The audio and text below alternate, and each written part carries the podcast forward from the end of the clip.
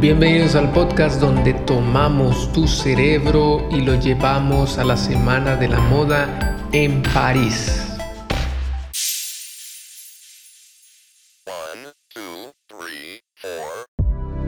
Continuamos leyendo las consecuencias de haber tomado del fruto del árbol del conocimiento del bien y del mal. Y dice así, a la mujer dijo, multiplicaré en gran manera tus dolores y tus preñeces. Con dolor parirás los hijos y a tu marido será tu deseo y él se enseñoreará de ti. Parece un trabalengua, pero las consecuencias para la mujer van encaminadas por su capacidad de tener hijos. La preocupación, los dolores y el trabajo alrededor de esta tarea aumentarían. Además, la mujer desearía mucho entrar en esta labor con un hombre y este hombre a su vez cuidaría de ella y la gobernaría. Y Adán dijo, por cuanto obedeciste a la voz de tu esposa y comiste del árbol de que te mandé diciendo, no comerás de él, maldita será la tierra por amor de ti, con dolor comerás de ella todos los días de tu vida. Ahora para Adán las consecuencias también implican el dolor, pero esta vez resultado del trabajo que tendrá que realizar para sustentarse. Cuando habla de tierra no se refiere al planeta entero, sino que hace referencia al elemento tierra, donde se haría más difícil la germinación de vegetación para el alimento del ser humano. Espinos y cardos te producirá y comerás hierba del campo. La tierra no le ayudaría al hombre, sino que ésta produciría lo necesario para contrarrestar el trabajo. Y vemos que dice que comerás hierba.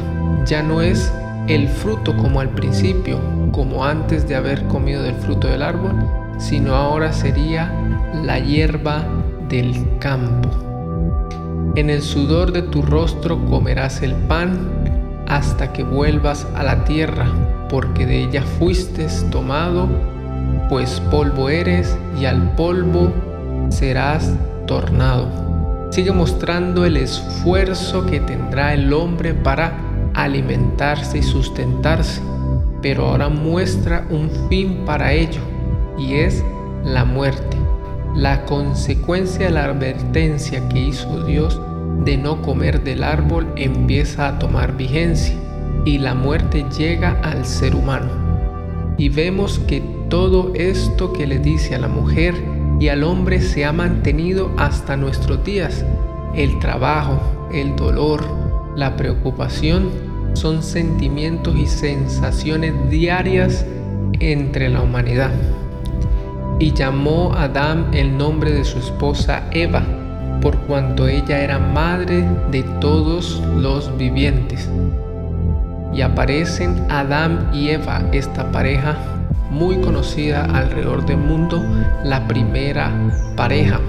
El hombre no se llama a sí mismo padre, sino que da el significado de madre a la mujer, continúa poniendo a la mujer en un pedestal por encima de todos los seres vivientes. Y el Señor Dios hizo a Adán y a su esposa túnicas de pieles y los vistió. Dios no los deja desamparados. Ve su vergüenza, su miedo, la culpa y los envuelve con túnicas. Pero vemos la primera consecuencia hacia el reino animal, porque ¿de dónde sacó estas pieles? Pues tuvo que hacer un sacrificio animal para poder cubrir la desnudez, la fragilidad del ser humano. Y dijo el Señor Dios, he aquí el hombre es como uno de nosotros, sabiendo el bien y el mal. Ahora pues, porque no alargue su mano, y tome también del árbol de la vida y coma y viva para siempre. La serpiente les prometió que serían como dioses, sabiendo el bien y el mal. Pero vemos que no se convirtieron en dioses, sino que solamente adquirieron este conocimiento del bien y del mal. Dios les propuso dos caminos y ellos eligieron uno de ellos. Y no pueden tomar los dos al mismo tiempo. No pueden tomar del árbol de la vida y vivir en el estado de vergüenza, dolor, culpa y sufrimiento eternamente. Dios se nombra como nosotros. Continúa evidenciando la pluralidad que existe en la deidad. Y lo sacó el Señor Dios del huerto de Edén para que labrase la tierra de que fue tomado.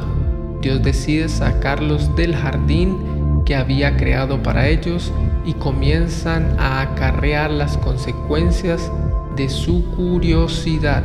Echó pues fuera al hombre y puso al oriente del huerto de Edén querubines y una espada encendida que se revolvía a todos lados para guardar el camino del árbol de la vida. La pareja fue expulsada del huerto para nunca volver.